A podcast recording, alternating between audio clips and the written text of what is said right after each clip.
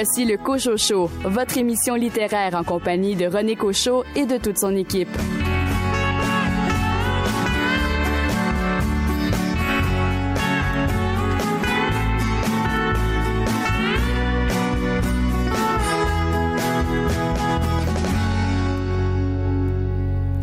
Bien le bonjour tout le monde, ici René Cochot, bienvenue à votre rendez-vous littéraire. Toute l'équipe est bien heureuse de vous accueillir pour ces deux heures consacrées à la littérature d'ici. Je vous mentionne que c'est la dernière du Cochot Show avant plusieurs semaines puisque la station a décidé de façon préventive de fermer ses studios jusqu'à nouvel ordre, question de limiter les risques de propagation du euh, coronavirus. Alors pour euh, cette dernière émission avant on ne sait trop quelle date, nous vous proposons en première partie un entretien avec Tristan Demers et un entretien avec Marc de la Fontaine qui ont bien sûr été marqués à leur façon par l'univers de Astérix et Obélix. C'est en lien évidemment avec le décès de Albert Uderzo. Tristan Demers qui a écrit euh, un livre sur euh, l'importance des personnages d'Astérix et Obélix dans l'univers québécois. Marc de la Fontaine, de son côté, a été invité à dessiner une planche sur euh, le monde d'Astérix et Obélix dans un, album hommage à Goscinny et euh, Uderzo. Nous jetterons un coup d'œil sur euh, les finalistes des prix France-Québec, puisqu'on y retrouve entre autres le Cherbouquois David Goudreau pour son livre Ta mort à moi. Et deux chroniqueurs se joignent à moi pour cette première partie d'émission, à commencer par Félix Morin. Félix, vous nous parlez cette semaine de quel livre? Cette semaine, je vous parle exceptionnellement de poésie avec le livre Carnet de parc de Véronique Grenier aux éditions de ta mère. Et de votre côté, Richard Mignot, quel polar a retenu votre attention? Je vous parle du roman de Guy Lalancette, Les Cachettes. Bonne première heure. Tu m'as dit de prendre mes clics et messages, je l'ai bien compris. Qu'il fallait que je surmonte les vagues, tu m'as dit de chercher plus loin ma route sans faire de bruit. Tu m'as dit il y aura des trahisons, plein de coups bas, des gens qui jurent sur leur mère la tête vide.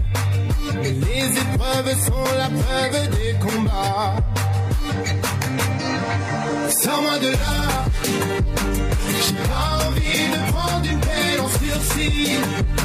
J'ai envie d'un gaz d'un braquage réussi. Sors-moi de là, sors-moi de là. Oh, sors-moi de là. J'ai pas envie de prendre une peine en sursis. J'ai envie d'un gaz d'un braquage réussi. Sors-moi de là, sors-moi de là.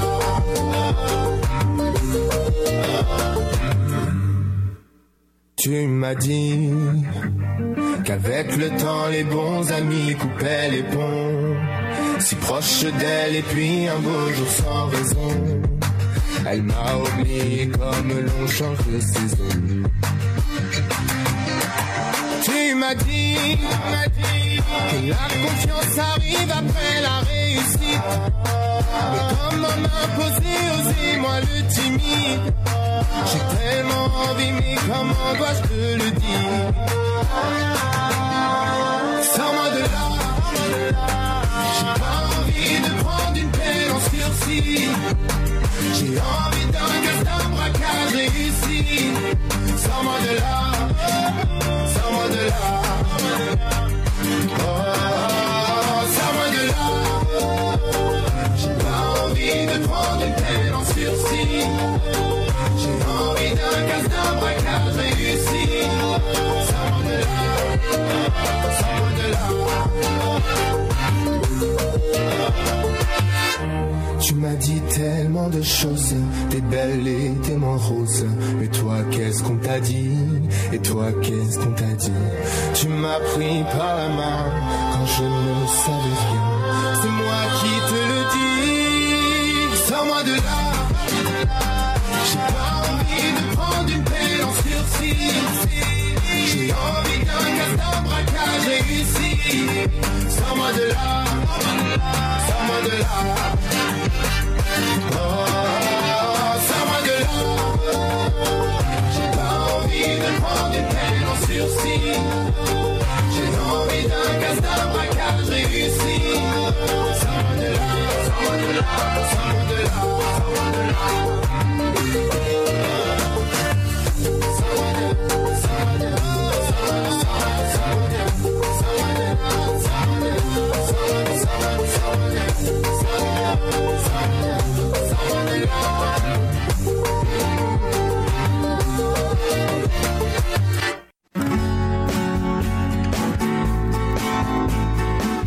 Sur les nouveautés littéraires.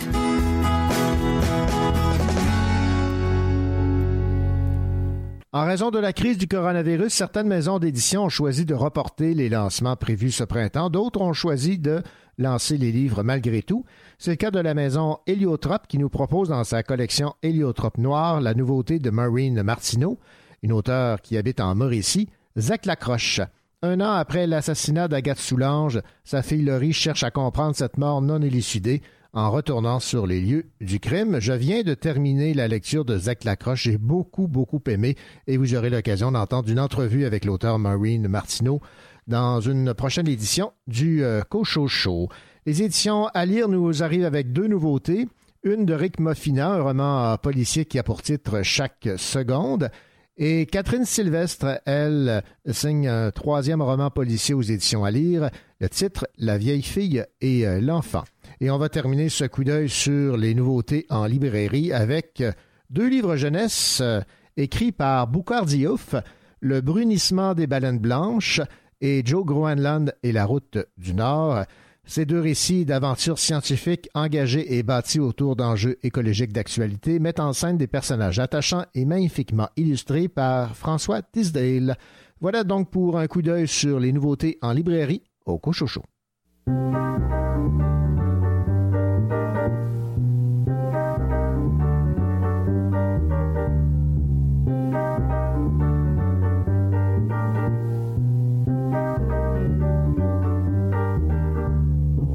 Un soir d'avril.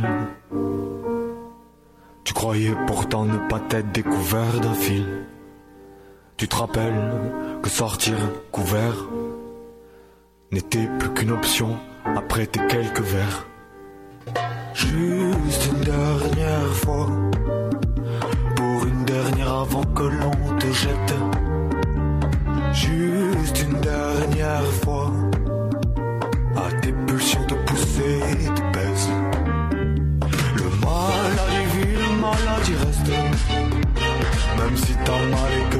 t'es en miettes. Le maladie rit, la maladie reste. Pour une dernière avant que l'on te jette.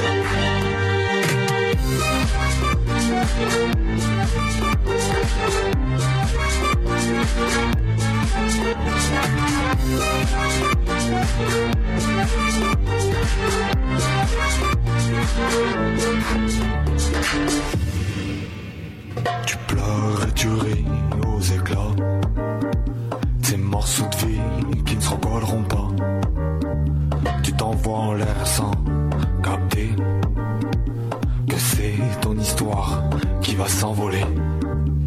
Juste une dernière fois, pour une dernière avant que l'on te jette.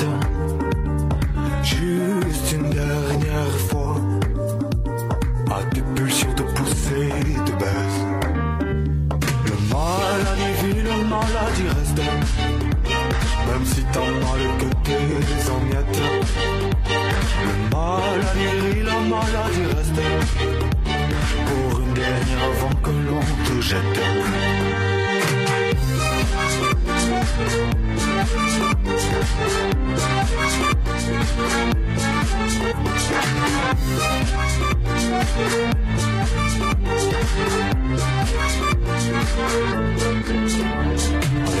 se désiraient en mourir, mais ne désiraient pas crever. Ah, les deux se désiraient en mourir,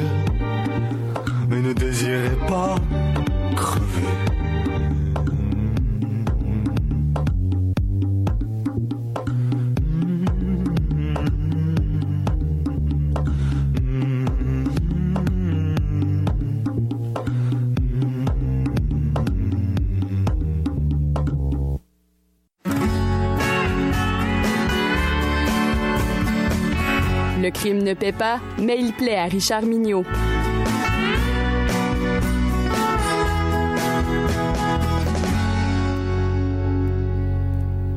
Richard Mignot, bien le bonjour. Bonjour, René Cochot, vous allez bien? Ben, ça va très bien. Et vous? Très, très bien. Les cachettes. Oui, les hein, cachettes. De Guy Lalancette. Exactement. Le- les cachettes, il y, a- il y a une petite phrase qui, euh, qui commence bien le roman, c'est que le, le silence, c'est la meilleure cachette. Le silence, complice habituel de la santé mentale, fait partie intégrante de la vie du personnage principal de ce septième roman de Guy Lalancette. Les cachettes est le roman de la parole donnée à un enfant qui semble ne pas en vouloir. Le silence, c'est là où elle se cache, c'est au centre de cette solitude qu'elle est bien. Claude Kerouac, une petite fillette de 11 ans, fait partie de ces nombreux enfants qui se cachent ou que l'on cache parce que on ne sait pas quoi dire. Parce que parler de santé mentale, c'est pas facile. Guy Lalancette laisse donc la parole à cette fillette bien particulière dans une famille très, très spéciale. Et malgré les silences, les endroits où elle se terre, malgré ces mots de dictionnaire qu'il cherche pour mieux comprendre la vie et des voix qu'elle entend, malgré le fait que- qu'elle désire être une fougère pour embellir la maison qu'elle habite, la petite Claude Kerouac parle fort et on apprend beaucoup. Un lundi matin, jour bien ordinaire, une femme ou une jeune fille signale la disparition d'une fillette de 11 ans. Le policier qui prend l'appel est surpris par le ton calme de la personne qui signale l'absence de la petite depuis 48 heures. Deux policiers sont dépêchés sur les lieux pour enquêter. Ce qu'ils découvrent est suffisant pour les décontenancer. Dans cette maison vivent les membres d'une famille bien particulière. Une famille Non. Plutôt un regroupement d'individus qui habitent sous le même toit, sans chaleur, avec très peu de contact et de communication, chacun dans son silo, comme dans des mondes parallèles. Claude est disparu, ça semble n'inquiéter personne. Ils sont tous habitués au comportement bizarre de l'enfant. Elle se cache souvent avec son dictionnaire et on la retrouve quelques heures plus tard, comme si de rien n'était. L'enquête ne sera pas facile et les deux policiers auront bien de la difficulté à faire parler les membres de cette famille et les voisins de cet étrange quartier. Guy Lalancette a choisi la voie la plus difficile, en laissant la parole à une fillette. Et c'est avec les yeux de la petite Claude que nous comprendrons ce qui se passe dans sa tête. La fillette nous raconte sa vision du monde, jette un regard sur sa famille, nous parle de ses relations avec sa mère et sa complicité avec Rose, ce personnage imaginaire qui la hante. Enfin, le lecteur a la chance d'assister aux séances de psychothérapie entre l'enfant et celle qu'elle appelle la femme cabinet. La petite pose un regard critique sur cet adulte qui, du haut de ses connaissances livresques de, l'enfance, passe généralement à côté des éléments essentiels de la vie et des difficultés de la jeune fille. L'alternance entre les chapitres où on suit l'enquête des policiers et ceux où l'enfant nous donne sa vision du monde qui l'entoure et du monde qui l'habite s'avère un choix judicieux. Découvrir ces perceptions différentes entre le monde des adultes et les pensées enfantines d'un enfant souffrante moralement s'avère un exercice assez terrifiant pour le lecteur. Mais la lecture de Les Cachettes dépasse ce plaisir de découvrir les pensées d'un enfant aux prises avec des problèmes de santé mentale. Ce roman donne au lecteur l'occasion de réfléchir à notre propre rapport avec l'enfance, à la façon dont nous, adultes, vivons auprès des enfants que nous côtoyons, à accepter que nous, les adultes, comprenons mieux l'enfant qui se pratique, puis je cite ce qu'elle dit, elle se pratique à être aveugle pour voir plus de choses. Le roman de Guy Lalancette est un coup de poing au plexus solaire du monde des adultes. La santé mentale est un sujet tabou pour la majorité des personnes. De donner la parole à un enfant, jeter un regard sur notre opacité volontaire, ne peut que nous secouer, nous faire réfléchir et nous émouvoir. Les cachettes abordent le sujet avec justesse et méritent qu'on y jette plus qu'un peu de lumière. Bonne lecture.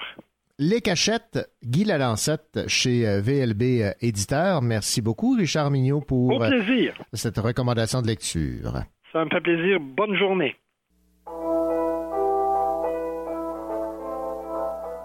Hey, hey, my ass. Hey,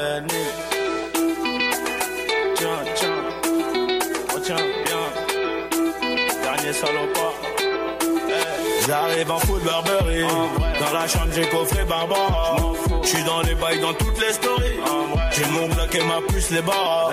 Et pour surmonter tout ça, fallait de l'honneur. Elle vient de Carthagène comme ma 09. J'ai des millions d'euros, toujours pas le bonheur. Des millions d'euros, toujours pas le bonheur. L'assassin de Johnny, Johnny, Johnny. La même que Soprano, la même que Soprano. Je rigole bourré dans le 4 anneaux. Celui qui va mouette n'est pas né. Kista, Kista, je deviens paro. Je suis sur le raté comme Diego Maradona. J'irai la viscera Kinka à Madonna. J'ai rajouté de la truffe dans mes raviolis. Starfall, je suis dans la jungle, baby, follow me. Distant, distant, paro, je deviens distant. Pas de changement avant la mi-temps. Fais du bis, c'est évident. Terrain, bolos, billets dans le ghetto. 24, 27, ça dépend du bédo. Dans mon bedroom, ils viendront me lever à 6. Tout pour le beat. Je vais apporter mon PV, en plus savoir où les mettre. Sois sûr que pour une terre on va te la mettre. J't'arrange sur le sentier, toujours les mains dans la merde. On sait qui pêche, on sait qui ramène. Dans ta tête, la balle du 9000 est finie dans ta tête. Fermeture à minuit sur le terrain gauche. J'ai chargé le peu, bon j'arrive dans ta tête. J'encaisse que des billets couleur Audi cash? Ils voudraient avoir ma plata. Mais pour eux j'ai que le plomo Dis pas que t'as des bagages plus cartables. Si on t'a tout ramené sur un plateau Elle connaît la réponse sur la question. Grandi dans la rue des mauvais garçons. Remplis-moi mon rêve sans les glaçons. Elle connaît la réponse sur la question. Ça fait trop longtemps que j'attends mon tour moi Je vais sûrement finir meilleur buteur du tournoi. Prends les feux Camus aveuglé sur moi. Col 7R j'ai mon fenêtre sur moi. Distant, distant, paro, je deviens distant. Pas de changement avant la mi-temps. Fais du bif, c'est évident. Terrain, bolos, billets dans le ghetto. 24, 27, ça dépend du bédo. Dans mon bedroom, ils viendront me lever à 6. Tout pour le bif, bif, bif, bif.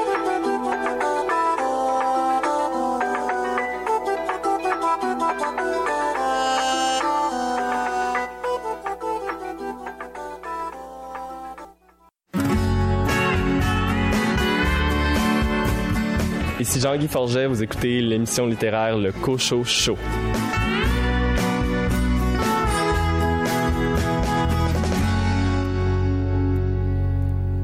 Trois romans ont été choisis comme finalistes pour le prix euh, France-Québec. On va commencer en tout seigneur, tout honneur avec l'auteur de Sherbrooke, Ta mort à moi, de David Goudreau aux éditions Stanquet. Écoutons David nous parler de son roman finaliste pour le prix France-Québec.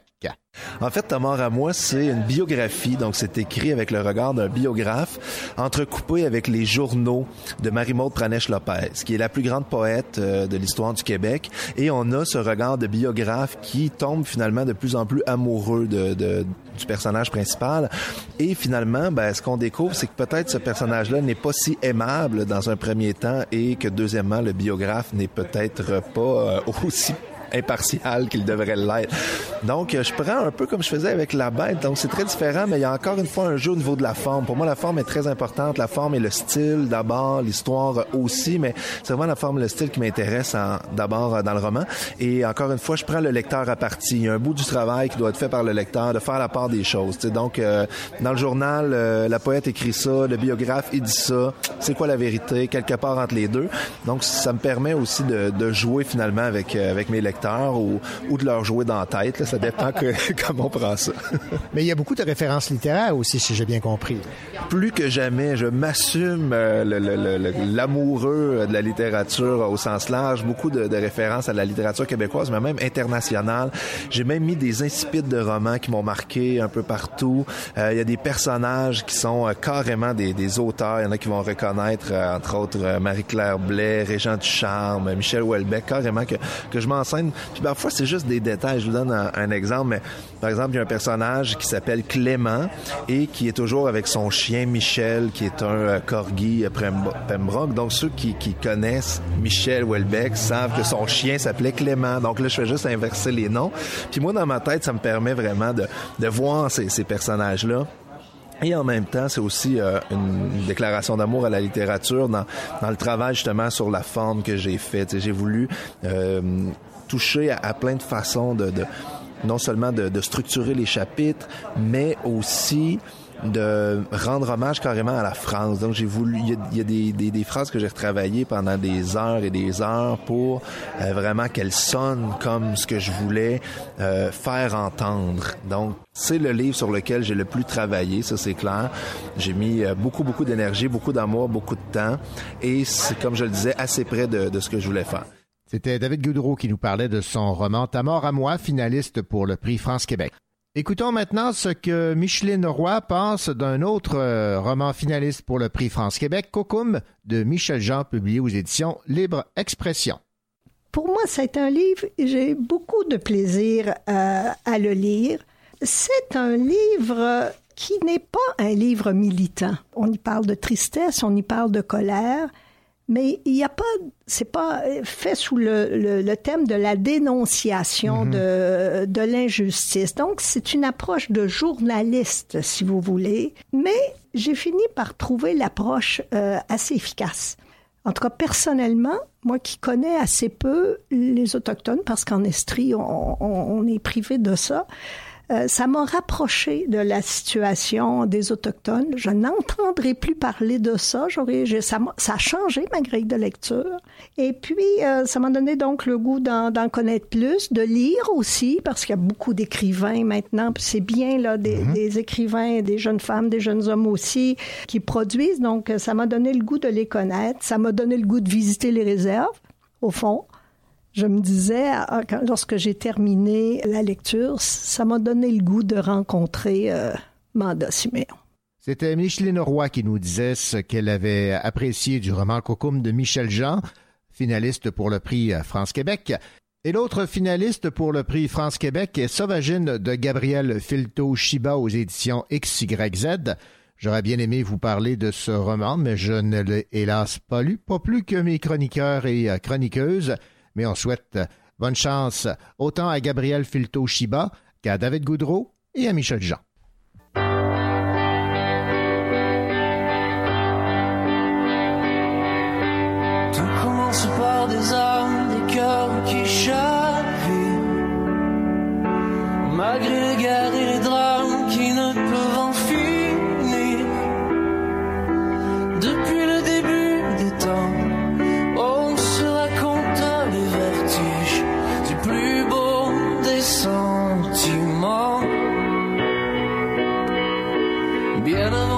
Le jour de mon premier respire, avant que ne souffle l'amour, mon tout premier soupir.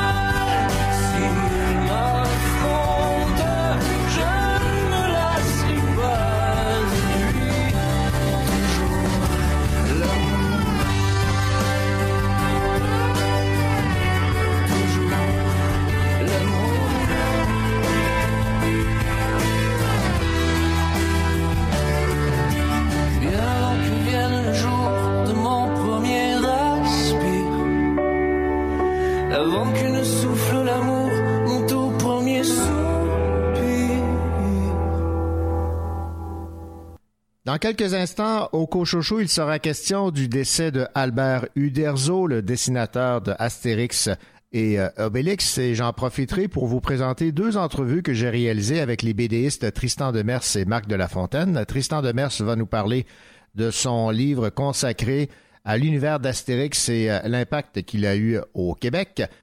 Quant à Marc de la Fontaine, alias Delaf des il va nous parler de la planche qu'il a eu à dessiner dans un album hommage à l'univers d'Astérix et surtout à Goscinny, le scénariste des aventures de Astérix et Obélix, avec les dessins évidemment, signé Uderzo.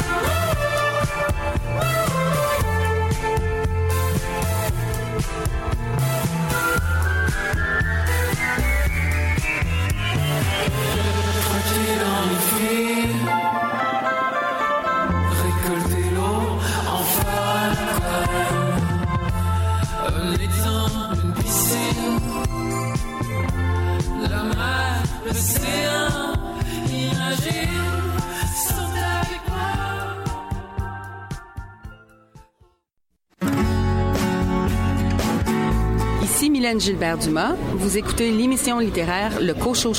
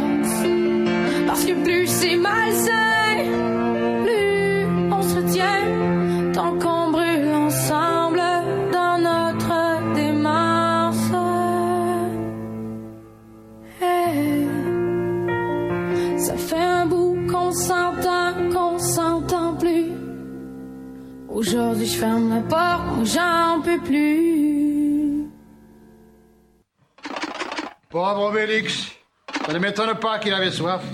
Il a mangé toute ma charcuterie, de la morue salée et même les anchois. Bon, laisse-le dormir. Nous, on va essayer de retrouver nos tonneaux. On va aller le chercher tout de suite. Oh, J'ai besoin d'un peu d'air frais. Petit, tu déraisonnes. Tu es enchaîné. Attends, je vais t'aider. Si vous tenez à votre porte, ouvrez-la, parce que nous allons sortir. Ah bon? Allez, viens Sauf qu'il peut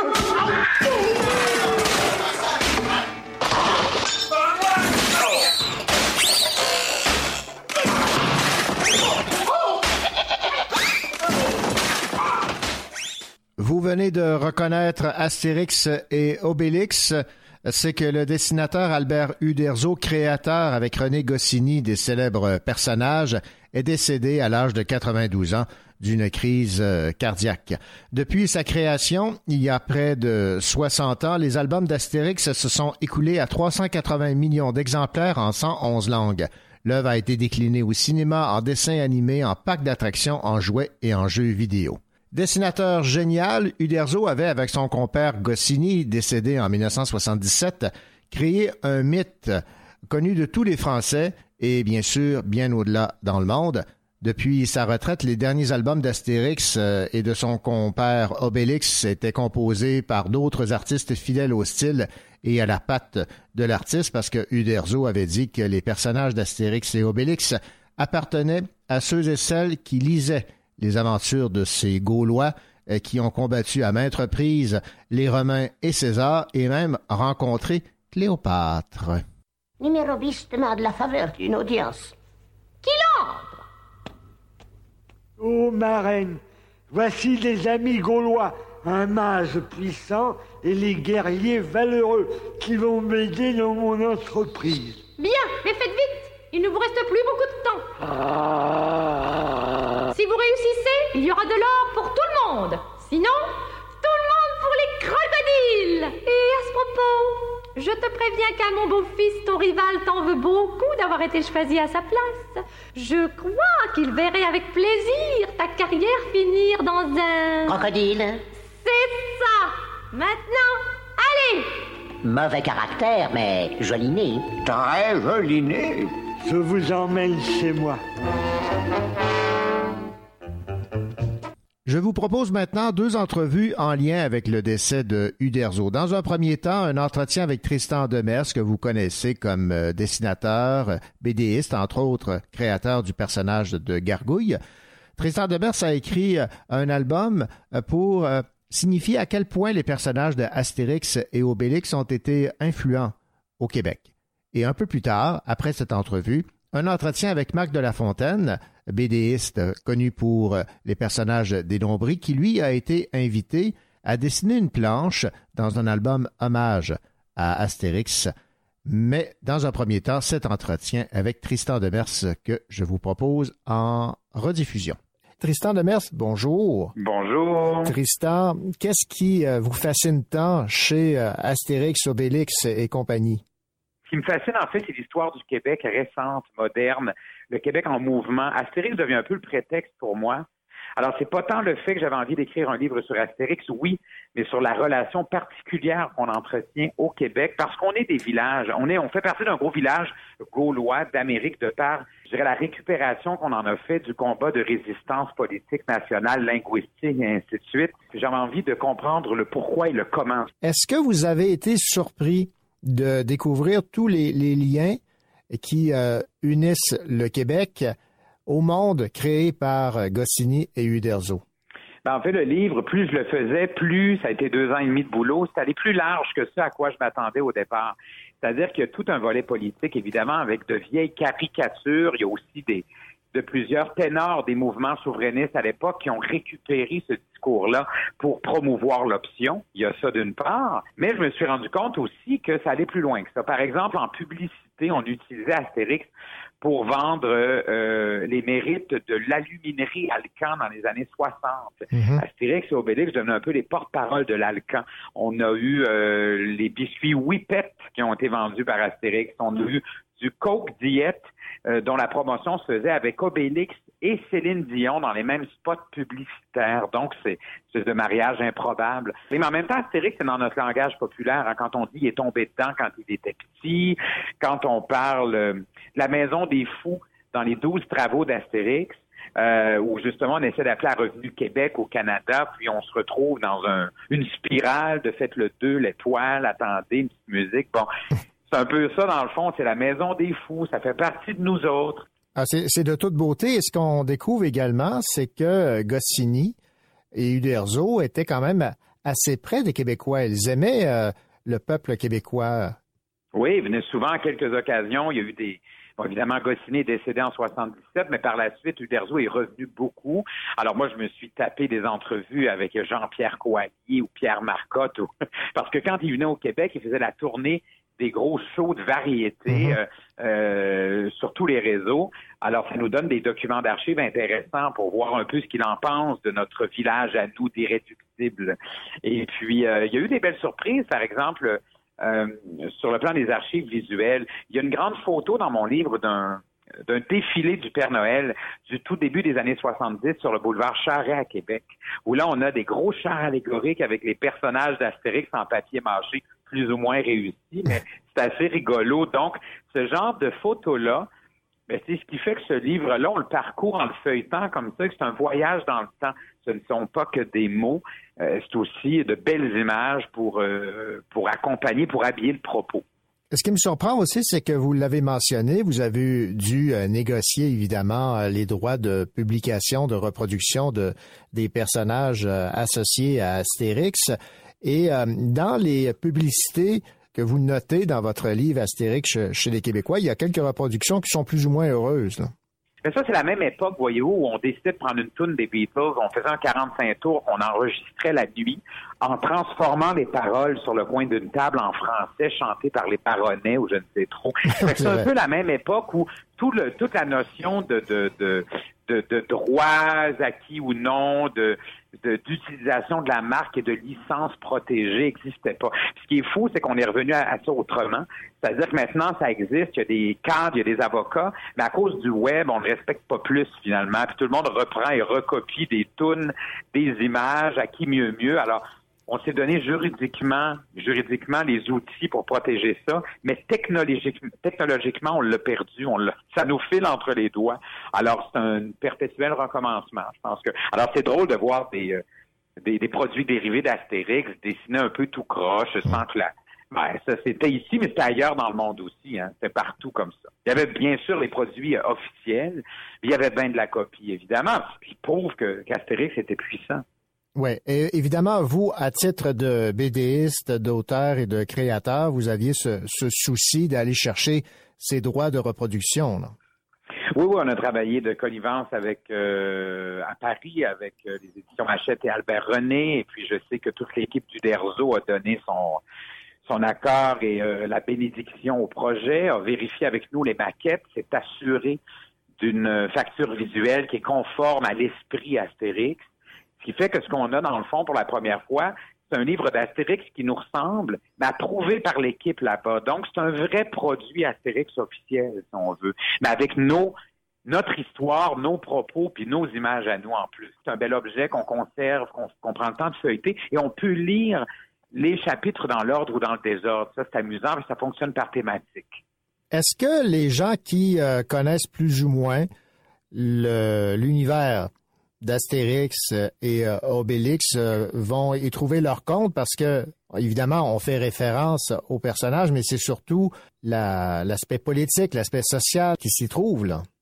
Mais c'est-à-dire que si on aime Astérix, tant mieux. On découvre par Astérix le Québec en mouvement de ces années-là jusqu'à aujourd'hui.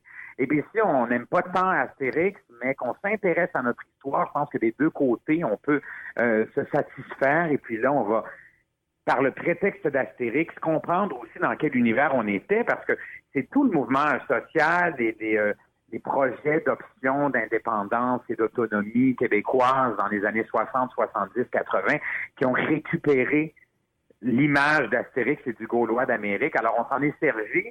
Euh, des fois, c'était payant, d'autres fois, ça ne l'était pas, parce que euh, c'est vrai parce que, savez-vous, même la dernière campagne électorale, à deux reprises, en regardant le, le, le les candidats ou euh, bon les, les, débats et tout ça, on, on est revenu encore avec l'idée du village gaulois, etc. Donc je me dis, ben aïe, c'était et c'était là il y a quatre ans pour les élections provinciales. Il y a quatre ans aussi, je me souviens que c'est là où moi dans ma tête les choses ont, ont, ont germé. Je me suis dit, aïe, on parle encore de, je me ça fait 35 ans, 40 ans qu'on parle, qu'on est le village gaulois. Vous savez, le premier premier discours qu'a fait René Lévesque en 77 à l'Élysée à Paris, parlait d'Astérix et je l'ai mis dans mon livre. Le verbatim est vraiment là, là. mot pour mot, phrase pour phrase. Euh, D'autres euh, politiciens ont récupéré la chose et puis on en parle encore euh, régulièrement. Voilà, c'était Tristan Debers qui nous parlait de son album Astérix et son impact au Québec. Maintenant, place à cet entretien que j'ai eu avec Marc de la Fontaine, on connaît pour les personnages des qui a été invité avec bon nombre de BDistes à dessiner une planche pour rendre hommage à ce personnage qui est Astérix ou à ces personnages que sont Astérix et euh, Obélix dans un album hommage à Goscinny et Uderzo. Marc de la Fontaine, bonjour. Bonjour. Marc, euh, peut-être nous expliquer un peu les circonstances entourant le fait qu'on vous a invité à signer une planche dans cet album euh, hommage à l'univers de René Goscinny et Albert Uderzo. Ben oui, c'est tout un honneur. Hein? Mais Oui. les circonstances sont assez rigolotes parce qu'en fait, euh, j'avais dans ma boîte Messenger un- une demande d'amitié qui datait de plusieurs mois que je négligeais. Puis je, je voyais qu'on avait quelques amis en commun, mais j'ai- je tardais à accepter la, la personne. Puis à un moment donné, je dis, Ah, je vais creuser un peu plus. Puis je me rends compte qu'en fait, cette personne-là, c'était le directeur général des éditions Albert René, donc euh, l'éditeur d'Astérix. Ah ouais? donc, euh, je dis, OK, je vais accepter sa demande.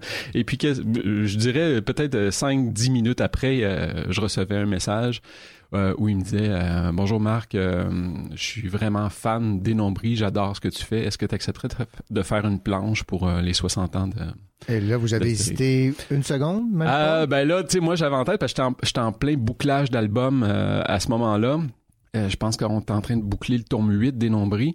Et puis je me dis, mais comme j'ai pas le temps, tu sais, je, je, je sais que tu sais, si je m'embarque là-dedans, je veux bien le faire, puis j'en ai pour deux, trois semaines. Ben oui. Mais évidemment, j'ai dit oui, je le fais.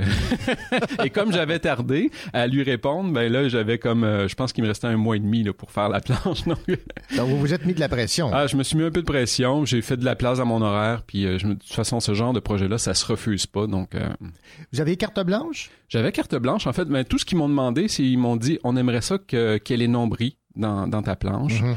et puis euh, tu, tu fais ce que tu veux. Donc, je dis, OK, les nombris, Astérix, euh, sais, vite comme ça, c'est pas super évident. Puis je me suis dit, et si finalement c'était comme les ancêtres de Jenny et Vicky, donc Jénine et Vikine, les deux Gauloises qui, euh, qui se font garder par leur, euh, leur oncle, euh, Abra Recoursix, le chef du village, Ouais. et puis finalement sont tellement vaches qu'ils exaspèrent tout le monde, puis là ils veulent s'en débarrasser, puis Est-ce Et- que vous est-ce que vous deviez garder l'esprit euh, de Uderzo Goscinny ou si euh, vous aviez, comme je dis, carte blanche sur, sur- J'avais vraiment carte blanche. Ça pouvait être une simple illustration, ça pouvait être une, une planche, euh, un gag à une planche. Donc, euh, tu sais, moi, je viens, je viens surtout du gag. Donc, j'avais vraiment envie de développer ça sur euh, sur une page de BD. Puis, euh, mais tu sais, je- pense que j'étais très libre. Là, tu sais, L- L'objectif de tout ça, c'était de rendre hommage au personnage. Donc, je- moi, ce que j'avais envie de faire, c'est une espèce de fusion de, de, de mon monde, en fait, Ouais. des- du monde des nombris et de, de, de l'univers d'Astérix. Et puis, de, de qu'on s'amuse avec tout ça et qu'on arrive quasi à y croire que ces personnages-là euh, euh, aient pu passer par le village. Donc, j'ai eu vraiment beaucoup de fun. est-ce que vous connaissiez suffisamment l'univers d'Astérix et Obélix? Ça a bercé votre jeunesse? Ah oui, ça a vraiment bercé ma jeunesse. J'ai lu tous les albums. euh, et puis, euh, évidemment, tu sais, les, les, euh, les dessins animés à ciné cadeau à chaque année. Ben oui. Euh, ouais, C'était un rendez-vous annuel. là. Donc non, je connais, je connaissais très très bien. là. Je suis pas, je suis pas un spécialiste. Par contre, euh, il y a des gens qui connaissent vraiment ça plus que moi, Mm-hmm. mais je- quand même là, tu sais. je- Est-ce que ça, ça vous rendait nerveux de savoir qu'il y a 59 autres BDistes qui participaient à l'aventure en vous disant, ben là, on va me comparer, on va, je vais avoir à, à- à me côtoyer à d'autres grands noms? C'est ça, hein? c'est, un, peu le, le jeu là, des, des recueils euh, d'hommages comme ça. Mais non, j'ai, vraiment décidé d'aborder ça du point de vue du plaisir. Je me suis dit, tu sais, c'est l'occasion de, de jouer avec des personnages qui ont bercé mon enfance puis de m'amuser avec ça. Donc non, je me suis pas mis la pression. Vraiment pas. Et ce que j'ai remarqué aussi, c'est que les, euh, les BDistes euh, conservent le- leur style. C'est pas le style Goscinny Uderzo, c'est Marc de la Fontaine qui euh, s'intègre dans l'univers d'Astérix. Exactement, Obélix. exactement. C'est, ben, moi, c'est, c'est ce que j'avais envie de faire pour euh, pour cet exercice-là, Euh, parce que c'est ça, la, la, la, la commande entre guillemets, c'était de, de, de que les nombris rendent hommage à Astérix. Donc, ça aurait été un peu bizarre de le faire vraiment dans le style euh, du Derzo.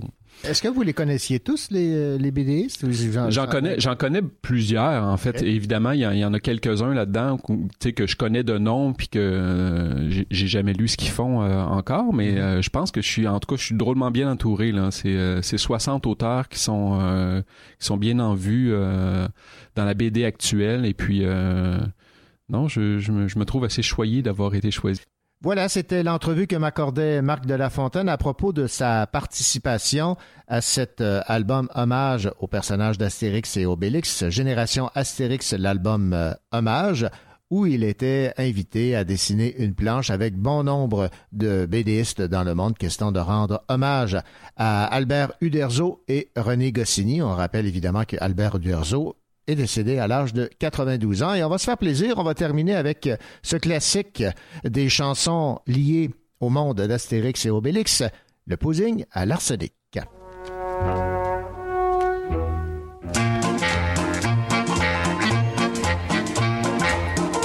Pâtisserie empoisonnée. Les beignets mortels. Oui. Macarons foudroyants. Pas mal. Tarte au venin de vipère. Classique. Clafoutis au curare.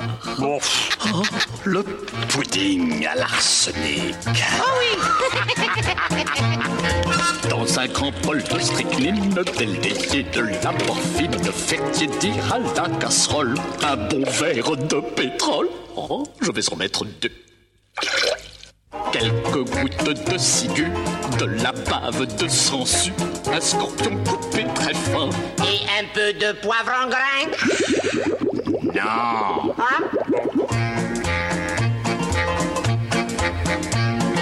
Émiettez votre arsenic dans un verre de narcotique, deux cuillères de purgatif. On fait bouillir à feu vif. Oh, je vais en mettre trois.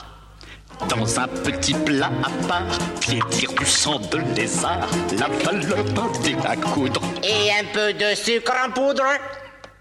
Non. Ah Bon. Vous versez la mort au rat dans du venin de cobra pour adoucir le mélange. Pressez trois quartiers d'orange. Oh, oh, je vais en mettre un seul. Décoré de fruits confits, moisis dans du verre de griffe, tant que votre base est molle. Et un peu de vitriol. Non Oui Ah, je savais bien que ça serait bon.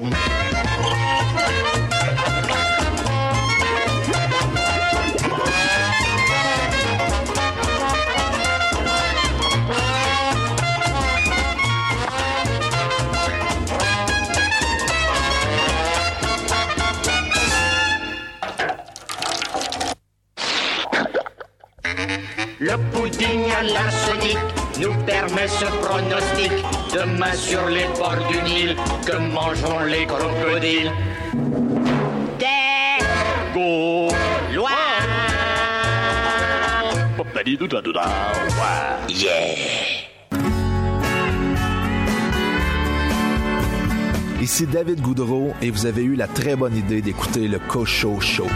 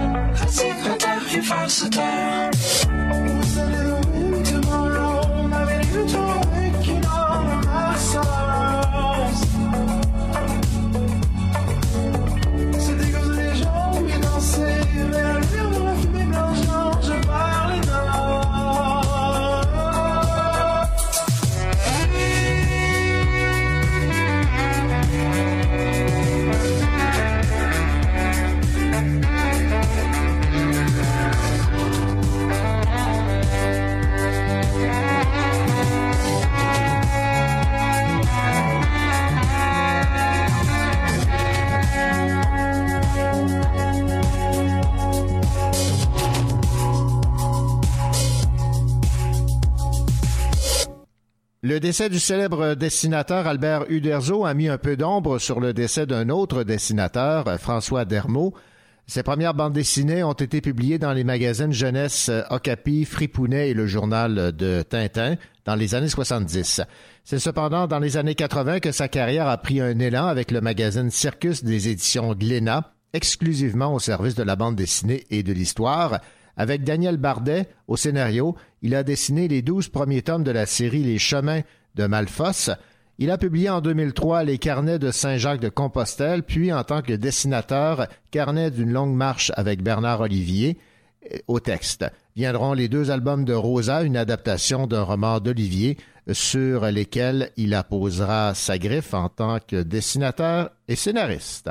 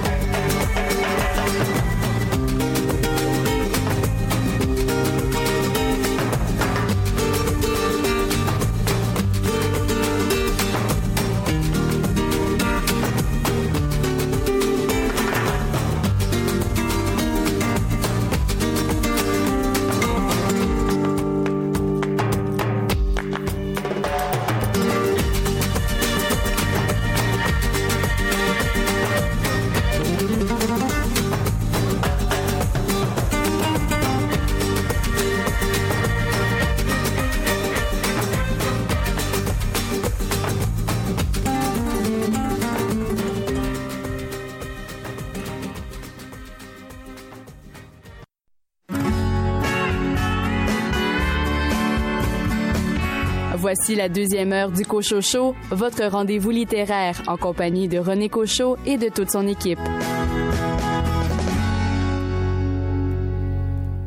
Au cours de cette deuxième partie d'émission, vous aurez l'occasion d'entendre l'entrevue que m'a accordée Caroline Chouinard, auteure jeunesse, qui, faute de pouvoir participer à des salons du livre ou de faire des euh, visites d'école en raison de la crise du coronavirus, a décidé avec une quarantaine d'auteurs jeunesse de créer un salon du livre virtuel. Et Rachel Graveline se joint également à l'équipe pour une chronique littérature pour adolescents. Rachel, votre livre cette semaine? Cette semaine, on parle du livre Le Programme de Sandra Dussault, publié chez Québec Amérique. Bonne deuxième heure.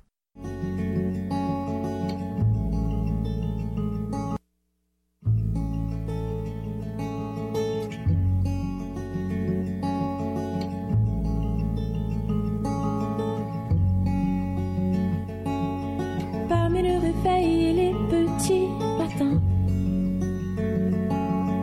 parmi le sommeil et l'attente pour demain, au milieu de mes cours et mon travail sans fin, ton visage est dans mes pensées, tu es là et je suis réveillée, et bah oui.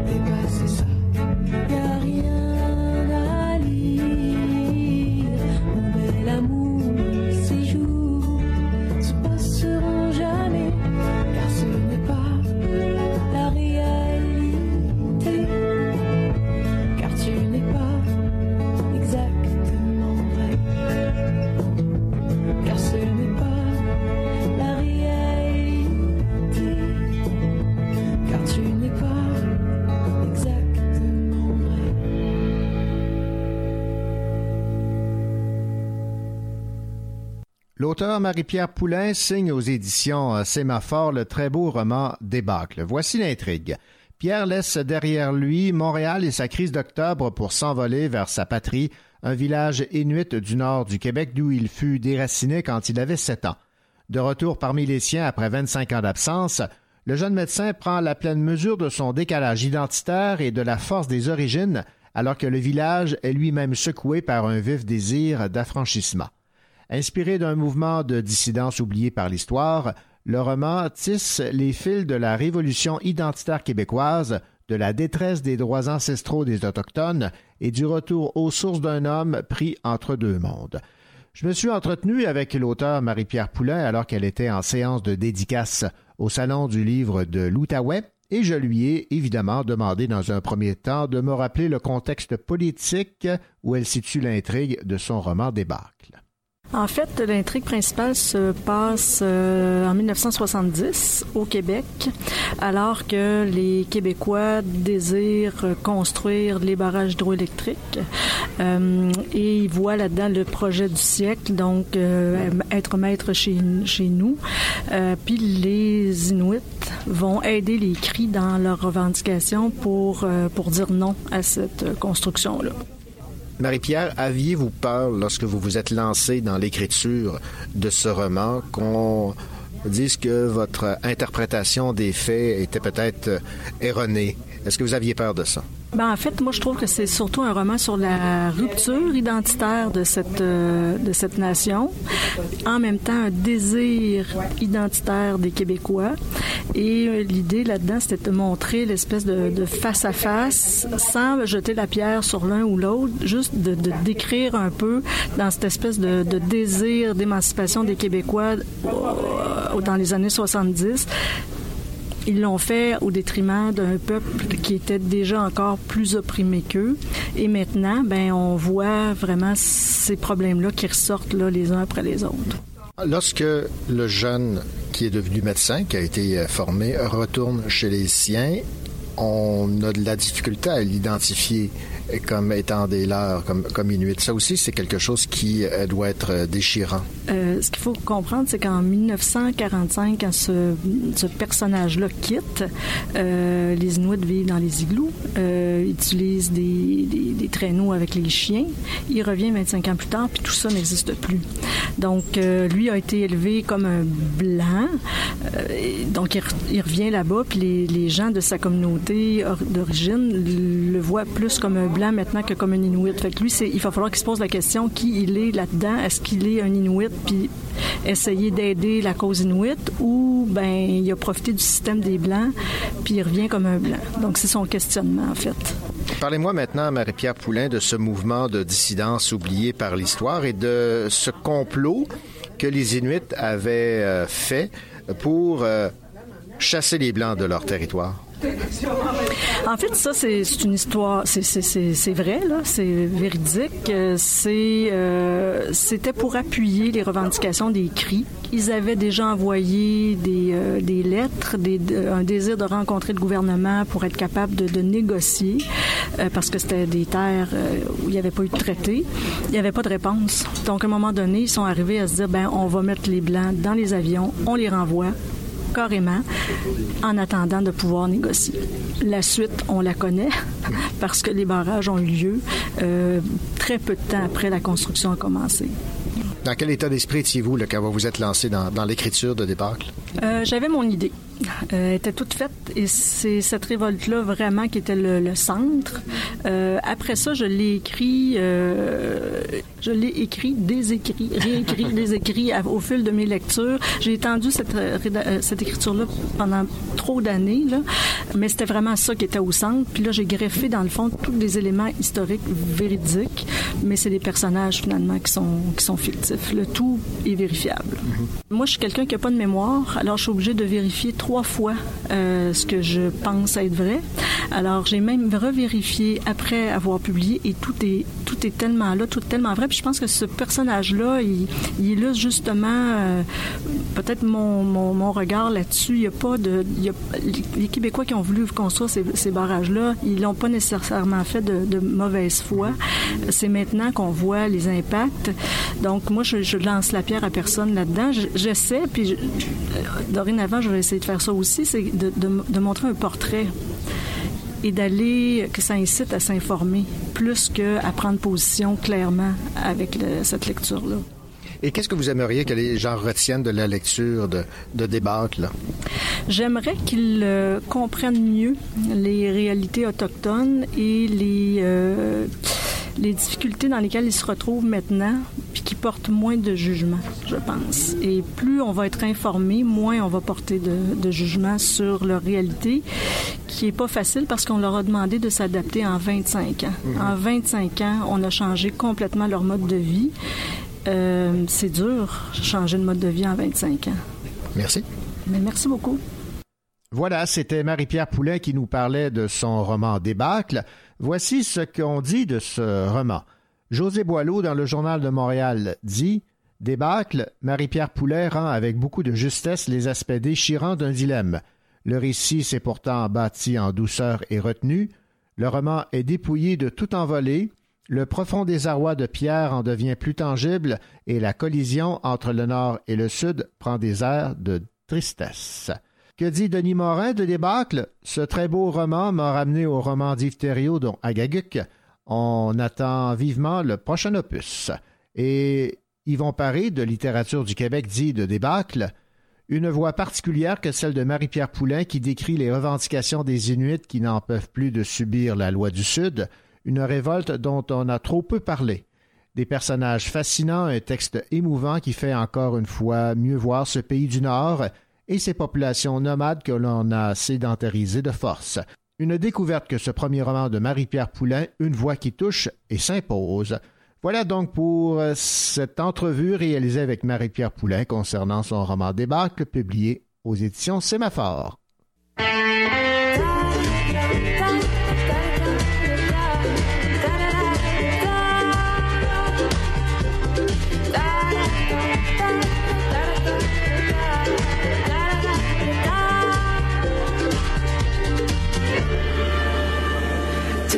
Souviens-tu, mon corps malhabile, toi celui d'une fille, d'une femme non plus, paraît plus calme que tu t'étais dit, t'avais pas appris à plaire aux dames. Ton père t'avait prêté ses clés, j'ai deviné à quoi tu jouais. T'as pris son char et son parfum d'homme, t'as mis un album et t'as fermé les phares. Le jeu des corps, on apprend à gagner à deux, l'inconnu au bout des doigts. Le jeu des corps y'a plus d'envers et plus d'endroit quand tu prends t'es tombé sur le. J'ai tiré t'as tiré ma robe, c'était la mode, épaule dénudée, une larme de sang, une larme de sel, les yeux au ciel, plus femme qu'avant.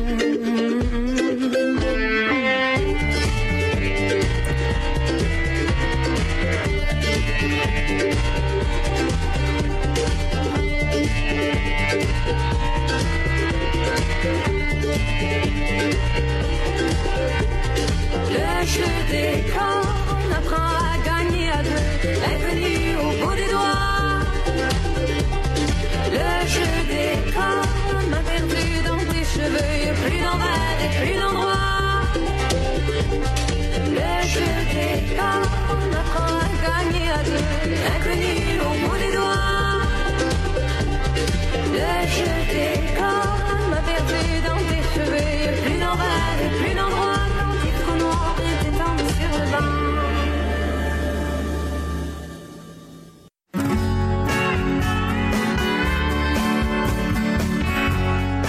Vous écoutez le Cochocho en compagnie de René Cochot, votre rendez-vous littéraire.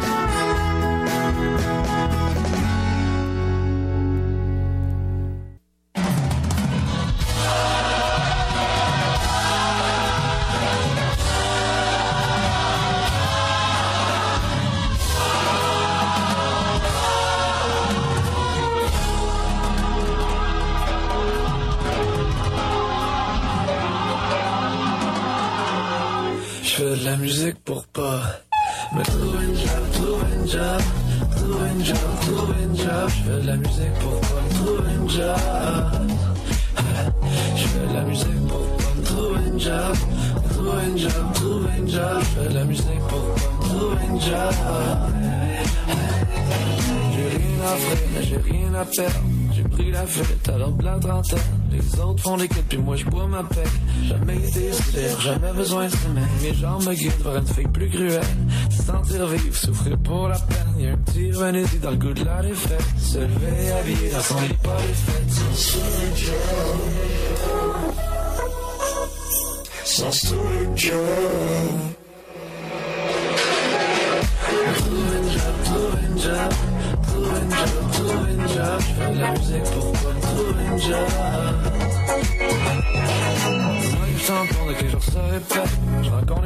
je fais pas la vaisselle.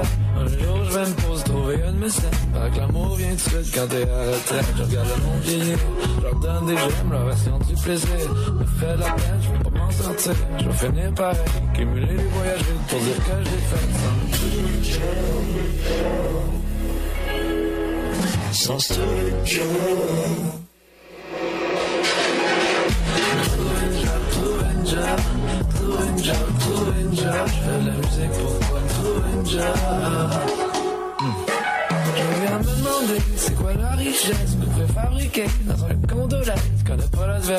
Mais je suis pas à plaindre. Pas l'université, I'm still getting paid. J'ai de juger, j'ai pas la recette. Au mieux agir ou battre en retraite. Y'a un petit René dans le goût de la défaite. J'ai habillé dans son lit pas les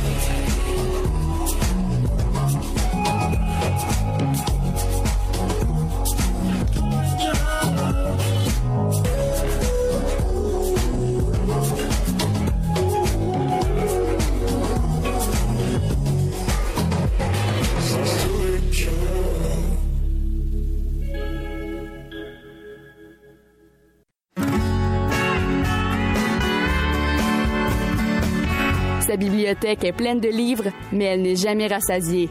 C'est pourquoi elle a ajouté ce livre.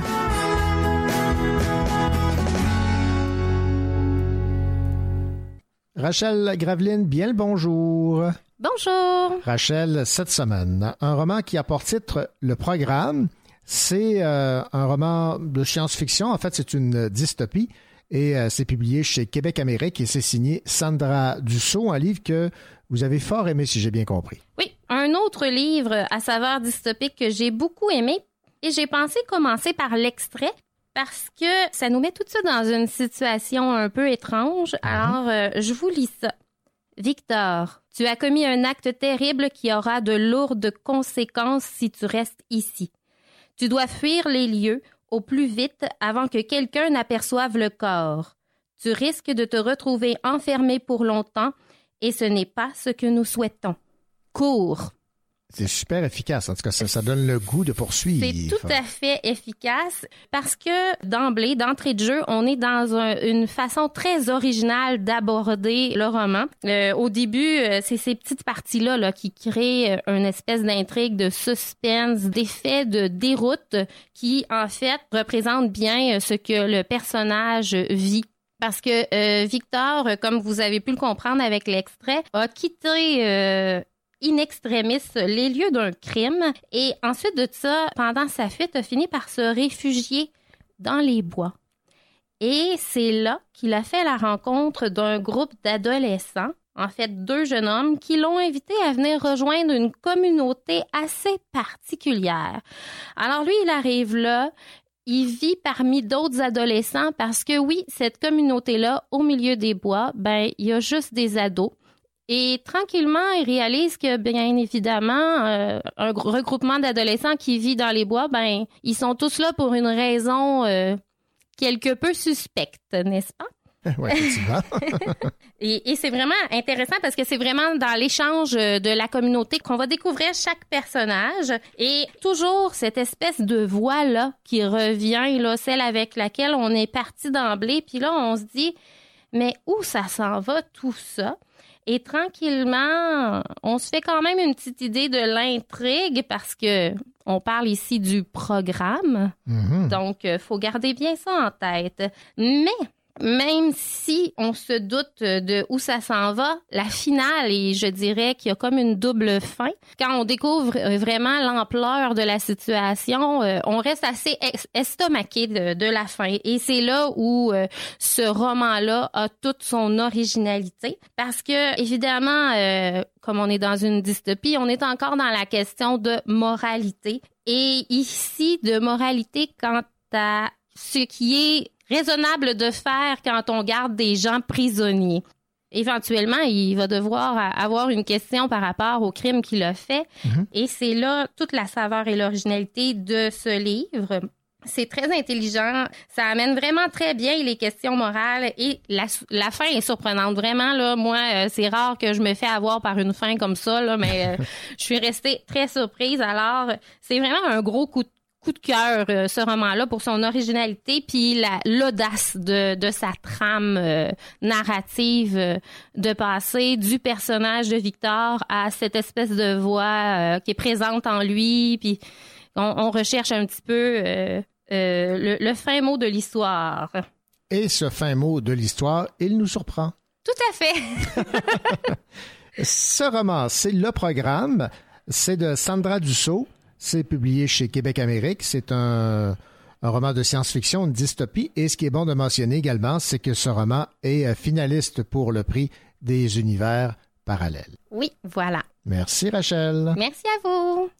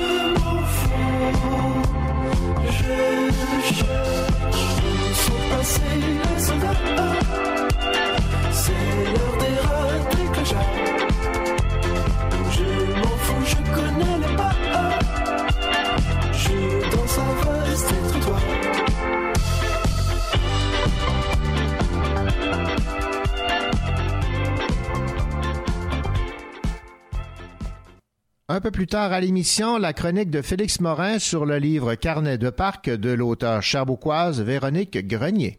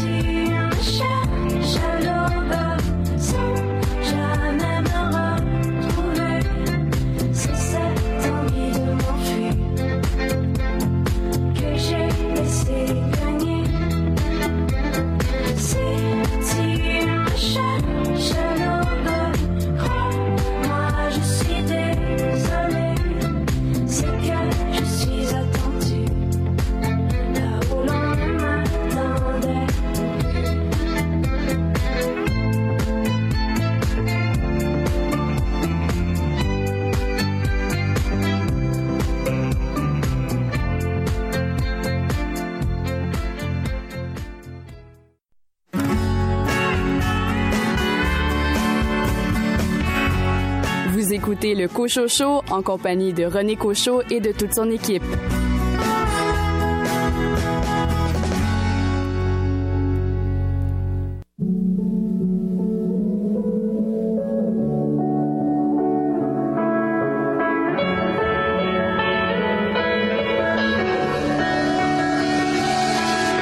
Jeunesse entre les murs, pas de Paris intramuros. C'est vrai, on jouait les durs, nos cœurs perdus Oh, on l'a fait le mur pour squatter les endroits craignos. Regarde sous l'armure, y a tout notre corps qui se désosse. Chaque dimanche à rien faire pour s'occuper, on s'ennuyait. On décuvait de la veille, on se répétait plus jamais. Avec nos planches assis par terre, on parlait, on rêvait. Pour être franche, on se demandait, mais de quoi demain sera fait?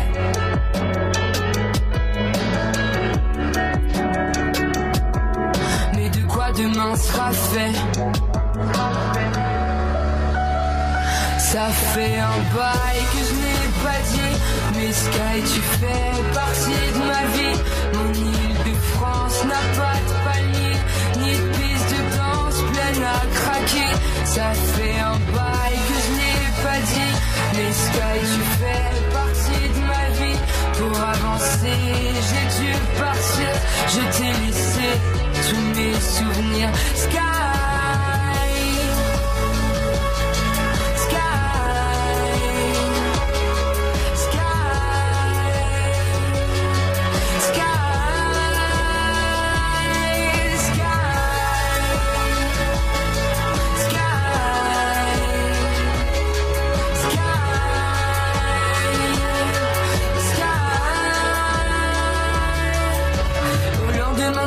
la bouche sèche et le cœur lourd. La peur de tout foirer quand nos faiblesses nous jouaient des tours. À nos étés passés, cartouches fumées après les cours. Sur le chemin du lycée, après la douche, on faisait demi-tour. Posé au parc chaque nuit, tu sais, on refaisait le monde. On se disait que la vie pouvait s'arrêter chaque seconde. On buvait du whisky pour mettre la pression aux blondes. On voyageait nos lits, on était des âmes vagabondes. Je donnerais tout pour revivre ces quelques secondes. Ah. Ça fait un bail que je n'ai pas dit. Mais Sky, tu fais partie de ma vie. Mon île de France n'a pas de palmier, ni de piste de danse pleine à craquer. Ça fait un bail que je n'ai pas dit. Mais Sky, tu fais partie de ma vie. Je t'ai laissé tous mes souvenirs.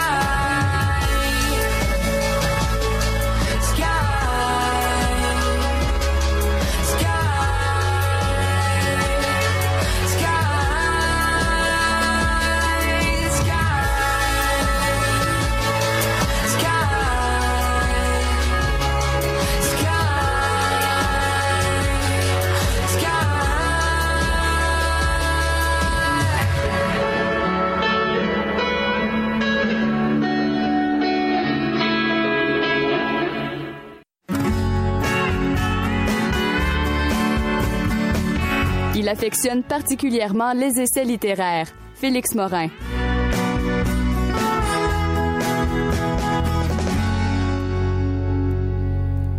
La crise du coronavirus nous force à nous euh, tenir éloignés euh, des, euh, des personnes et c'est la raison pour laquelle aujourd'hui, contrairement à son habitude, Félix Morin fait sa chronique de chez lui au téléphone. Félix, bonjour.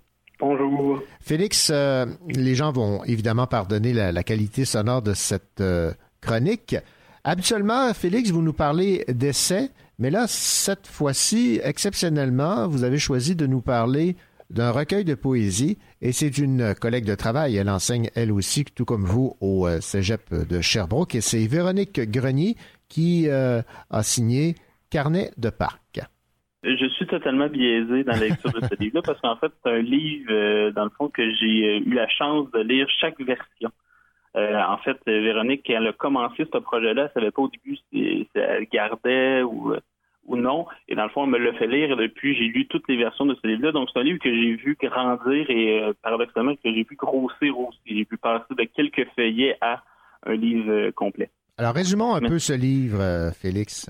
Ben oui, en fait, il s'agit de très, très, très simplement d'une personne qui est en crise existentielle, qui visite euh, le parc du Lascaux, qu'on euh, visite dans le fond pour se tester l'espoir. Euh, L'originalité de ce livre-là, pour moi, euh, René, elle tient à plusieurs points. Premièrement, euh, c'est un, un dispositif littéraire que moi, je trouve considérable, en tout cas plus élaboré que les autres livres de Véronique. En fait, euh, elle dit elle-même que c'est une quest poétique. Il y a plusieurs types de narration à l'intérieur. Premièrement, il va y avoir un narrateur qui va toujours commencer par c'est un lieu rond, qui va toujours commencer par décrire le lieu, puis il va rajouter différents indices au fur et à mesure. Ensuite, il y a des extraits aussi d'un journal intime de la narratrice. Aucun indice ne permet de savoir quand ce journal est écrit. Est-ce qu'il est écrit avant l'arrivée au parc? Est-ce qu'il est écrit pendant? Moi, je pense qu'il est écrit euh, pendant à cause d'un PS aurait pris des bras de rechange, qui est très, très, très connecté à ce qui s'est passé préalablement, mais c'est mon hypothèse. Ce jeune donne aussi accès aux questions qui hantent la narratrice. Pourquoi y a-t-il quelque chose plutôt que rien, par exemple? C'est là qu'on voit que euh, Véronique est une philosophe. Et finalement, euh, le cœur du livre, le corps du livre réside dans son cheminement dans le parc et dans ses rencontres et dans les choix de la personnage. Donc, on voit une espèce de triptyque narratif à l'intérieur du livre qui permet de rendre le dispositif euh, le plus complet possible. Ensuite, l'autrice va arriver à, nous faire vivre le parc comme un lieu éminemment matériel et concret. Comme dans Hiroshima, dans Chez nous, Véronique arrive à passer de la sensation au mot juste. Cependant, dans ce livre, ce passage du, du vivre au dire passe par la construction d'un lieu. La santé mentale, la dépression est représentée par un parc que nous ne voulons pas visiter. On s'y arrache le cœur littéralement. On y allume et on ferme les lumières, on y laisse traîner des post-it. C'est un lieu physique, tangible. Et c'est ce que Véronique a voulu dire dans plusieurs entrevues. C'est une métaphore, dans le fond. Elle dit, ben, on pourrait le voir comme une métaphore, mais moi, mon intention d'écrivaine, c'est vraiment d'en faire un lieu concret où est-ce qu'on pourrait le tester. En ce sens-là, c'est intéressant parce que c'est la philosophe qui passe un peu de l'abstrait au concret, elle essaie de se créer elle-même un terrain, euh, dans le fond, où pouvoir euh, tester euh, les diverses métaphores qu'on utilise pour parler de santé mentale. Et finalement, troisièmement, moi, ce que j'aime beaucoup de ce livre-là, c'est que Véronique Grenier, encore une fois, elle brouille les genres littéraires. Il s'agit certainement d'un livre de poésie, mais les deux points précédents m'amènent à penser l'objet un peu plus loin. Il y a dans ce livre-là un fil rouge qui exprime plus un roman avec une progression et une narration, un dénouement clair. Mais ce livre construit aussi au détour des phrases une posture vis-à-vis de la douleur de vivre et le non-sens qui accompagne cette douleur.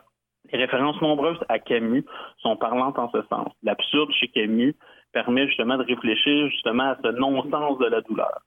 C'est pas une poésie à thèse du tout. On peut la lire au premier degré sans aucun problème, la trouver belle, mais on sent que la narratrice construit une vision du monde au fur et à mesure qu'elle vit dans le parc. À mon sens, il s'agit du livre de Véronique le plus abouti au niveau stylistique, mais il s'agit d'une œuvre, à mon sens, qui est en transition.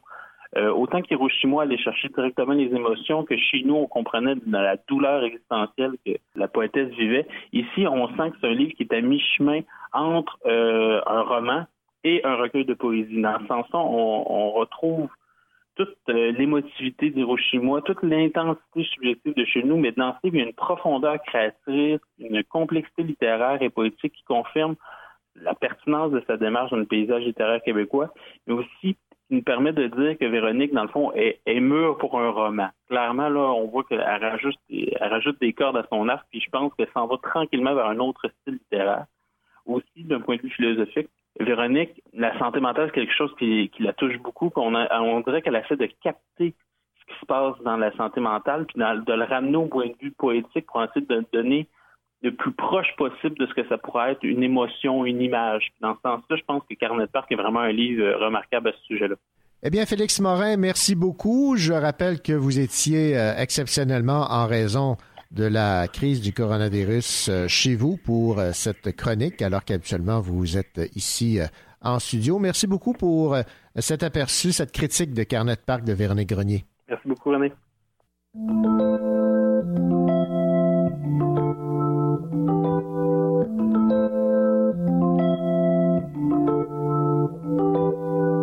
Je peux le regarder danser.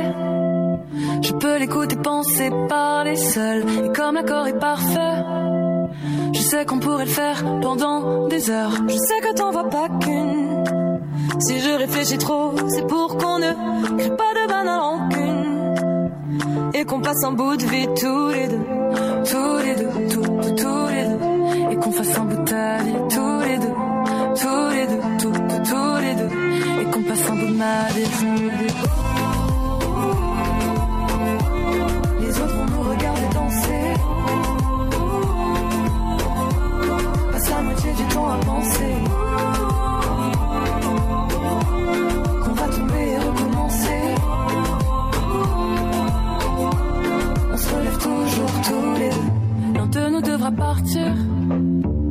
Qu'on parle des heures, j'y pense même plus. A-t-on besoin de se mentir? De vouloir prévoir l'inconnu. Peut-être que ça finira bien plus mal que ce qu'on imaginait. Et toi, qu'est-ce que tu diras si à la fin du jeu on finit tous les deux, tous les deux, tous, tous, tous les deux, et qu'on fasse un bout de ta vie tous les deux, tous les deux, tous, tous, tous les deux, et qu'on passe un bout de ma vie les autres nous regarder danser.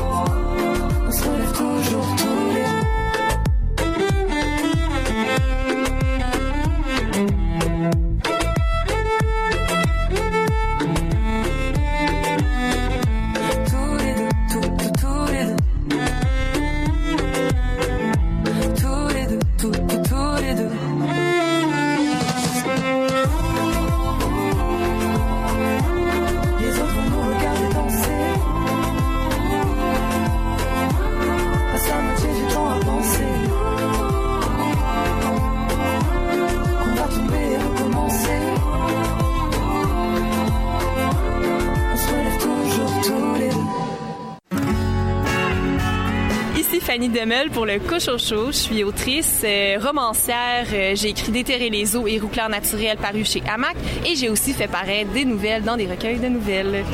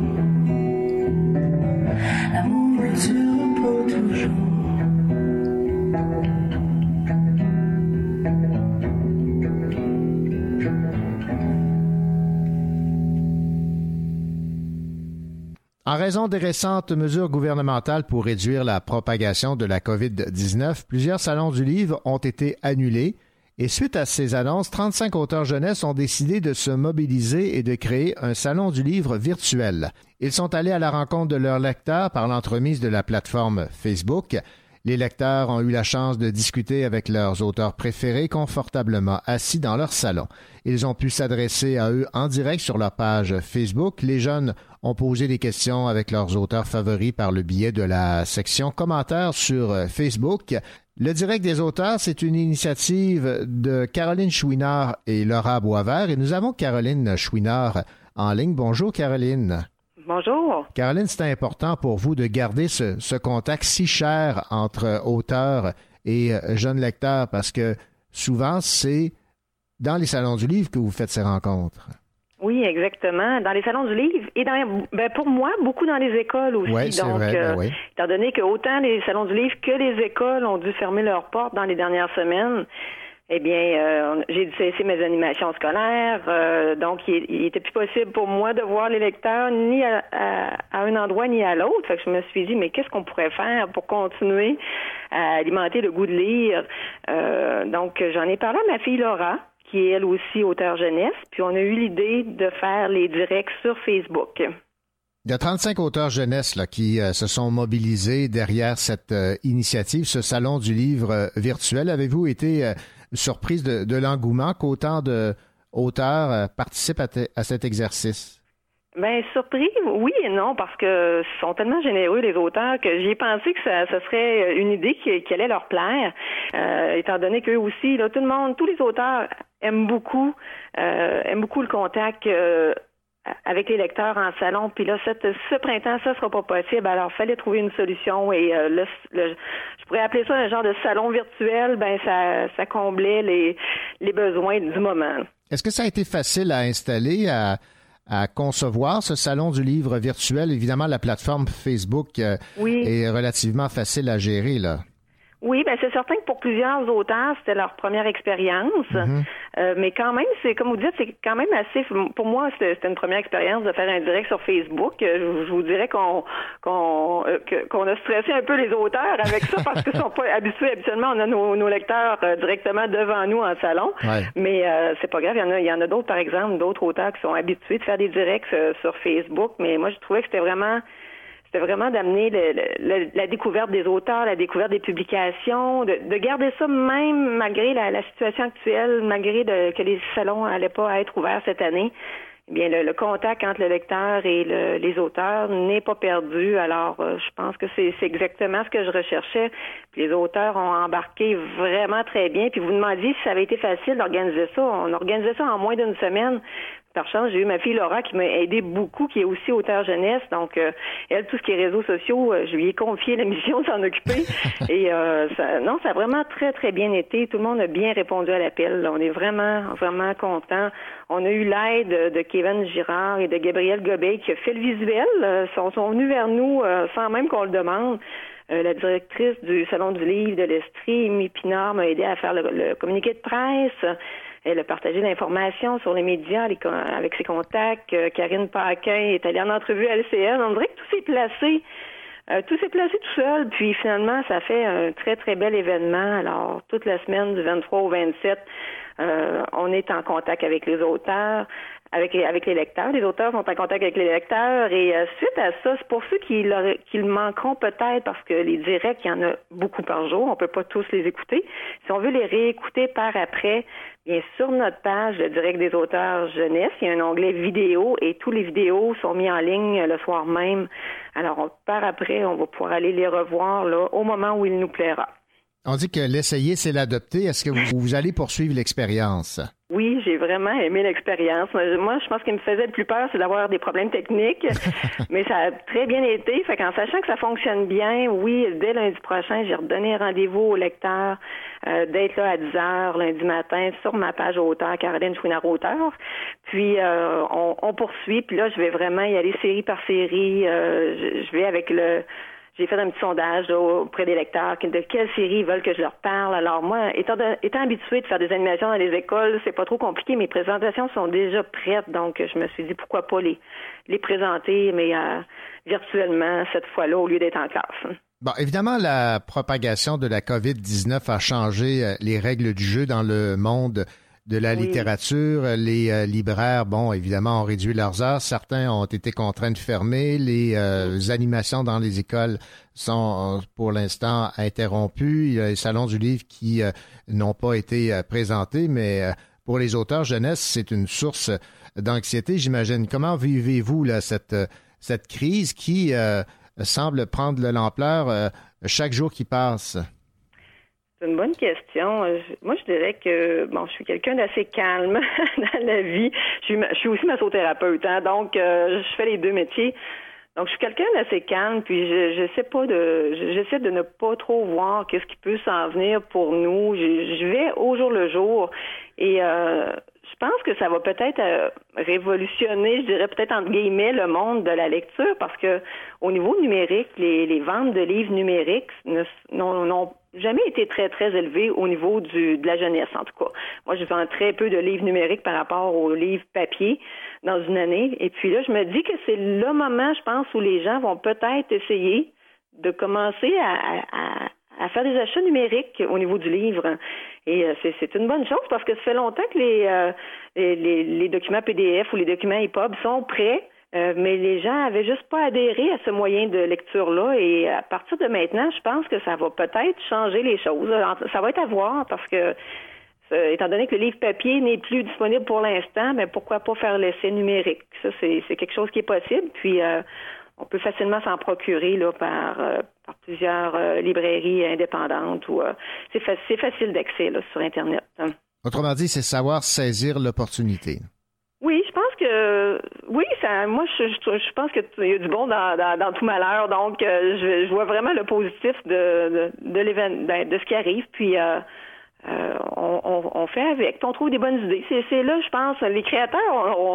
On, je pense que c'est peut-être plus facile. Je sais pas si c'est plus facile pour nous, mais les travailleurs autonomes aussi. Je pense que si, si quelque chose va pas, on est facilement euh, malléable parce qu'on est toujours en train de penser à des, des- à des solutions, à des nouveaux concepts. Euh, je vous dis, là, ce, ce concept-là d'événement que je vous présente aujourd'hui, euh, je me suis pas assis puis je, je, je me suis pas cassé la tête pendant des heures à me dire mais qu'est-ce que je pourrais faire?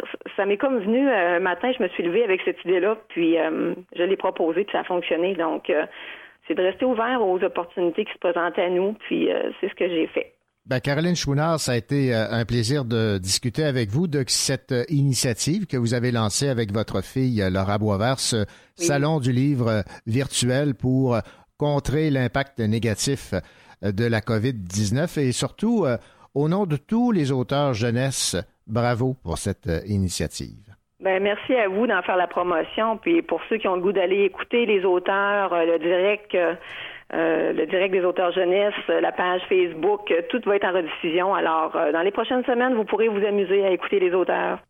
Ben, on va écouter ça et on peut rappeler également euh, aux personnes intéressées à se procurer les euh, livres jeunesse dont les vôtres, Caroline Chouinard, que c'est possible de commander en ligne grâce au euh, site Internet des libraires indépendants. Merci beaucoup, Caroline Chouinard. Merci beaucoup.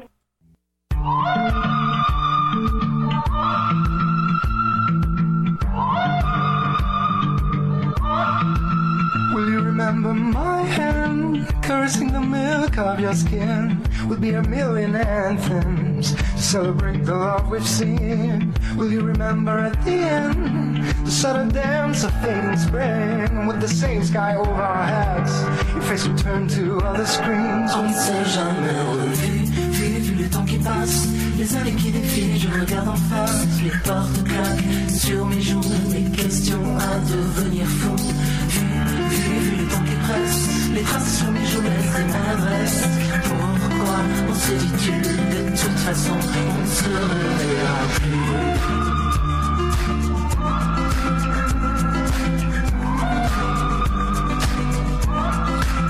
Elle était jolie l'histoire, elle s'envolait en haut.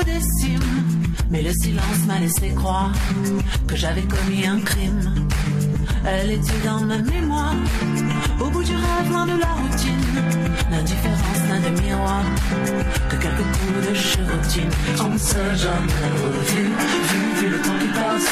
Les années qui défilent, je regarde en face. Les portes claquent sur mes genoux, les questions à devenir fou.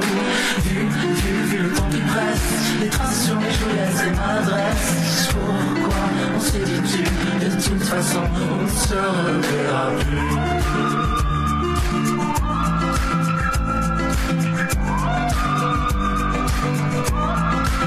Oui, je sais, je m'attache au regard, au souvenir. Je les dessine à la gouache quand ils ne savent plus revenir. Will you remember my hand cursing the milk of your skin? Would be a million anthems to celebrate the love we've seen. We never met again. is my decision to ruin every friend of lies. Yours can my face on your tongue, sour taste. Just can't.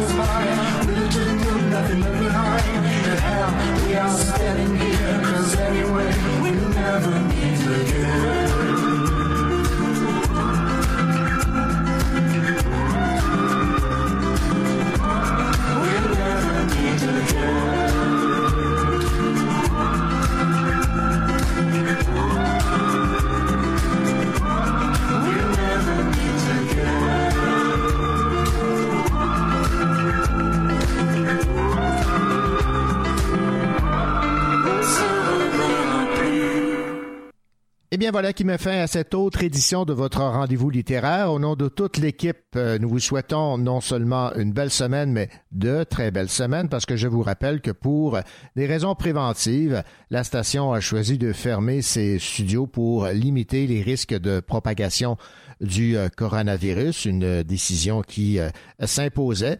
Alors, je ne sais pas trop quand on va se retrouver pour parler à nouveau de littérature québécoise, mais d'ici là, comme le confinement s'impose, vous aurez bien l'occasion de lire et de lire et de relire. Allez, à la prochaine.